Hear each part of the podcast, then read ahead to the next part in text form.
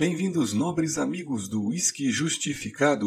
Voltamos hoje com mais um capítulo semanal e vamos falar do Ballantines Bourbon Finish, um rótulo novo, recém-lançado, já encontrado na loja da Pernod Ricard, na internet e também em algumas grandes redes de mercados. O custo por 85 reais e foi atribuído uma nota de 3 de um total de 5. A gente lembra que por ser um rótulo novo não tem nota ainda na Bíblia do Whisky, porém Jim Murray deu 96 pontos para o o Ballantines Finest e deu um destaque para as notas apimentadas e de açúcar demerara, que equilibram um dulçor com a pimenta. Este rótulo acaba sendo encontrado em alguns países com a idade declarada de 7 anos. Aqui no Brasil é uma versão NAS, que significa No Age Statement, ou um whisky sem idade, mantendo aquele padrão de garrafinha quadrada e charmosa do Ballantines, um pouquinho mais escura e com o dosador padrão.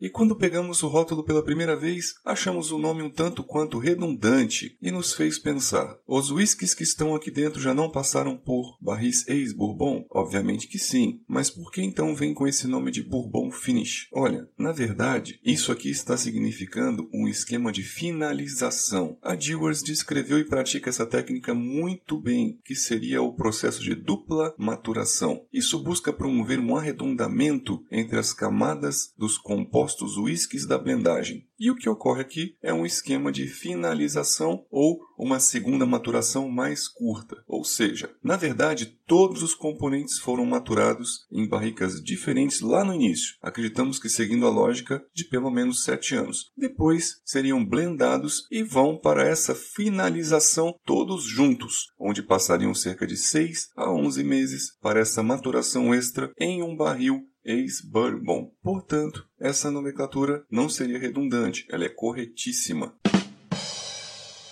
Quando a gente compara com o nome que a Diageo deu para o seu Red Rye Finish, fica um pouco mais óbvio, na verdade, por ser uma finalização em barris que antes continham whisky de centeio. E acredito que a jogada de marketing foi um pouquinho mais presente.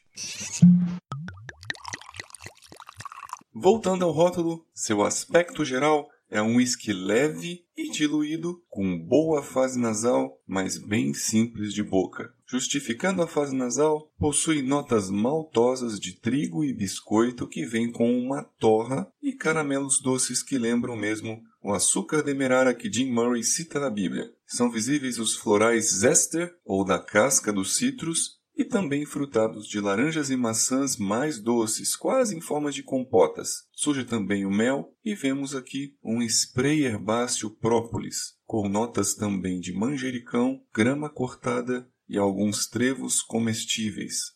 As notas maltosas de cevada fermentada são levemente azedas, lembrando um pouco uma cerveja e notas de grãos, trigo e também massas torradas. A presença do barril é visível aqui com uma madeira mais potente, aromas aveludados de baunilha, coco seco e palha de coco, cufeno e também tambor de grãos. Slantia. Já na fase bucal, se apresenta com peso bem leve, uma oleosidade baixa. As más línguas falariam ralo. É uma palavra que eu não gosto muito de usar. Eu prefiro falar com uma sensação diluída e aquosa. Possui uma presença vegetal e herbácea ácida, levemente ardente e apimentada, que gera uma salivação e potencializam bastante a sensação e a percepção alcoólica. A persistência gustativa é fugaz, dura pouco, passa rápido e deixa um retrogosto apimentado e alcoólico. O residual de boca, aquilo que fica depois da deglutição e com o tempo, é uma sensação amadeirada com amargor tânico e um atrito da língua com o céu da boca que fica realmente impregnante. Concluindo então sobre este whisky, ele traz para a gente uma fase nasal muito interessante que nos levanta uma enorme esperança de aveludamento e nobreza mas uma baixa correspondência nasal bucal traz uma queda e grande decepção ao entrar neste abismo da expectativa que foi criada. Ele acaba sendo pouco doce e menos evoluído. Comparando então com outros rótulos da mesma série, há uma distância muito grande entre ele e o Ballantines 12 anos. Em relação ao Johnny Walker, Red Rye Finish perde também na fase nasal e bucal.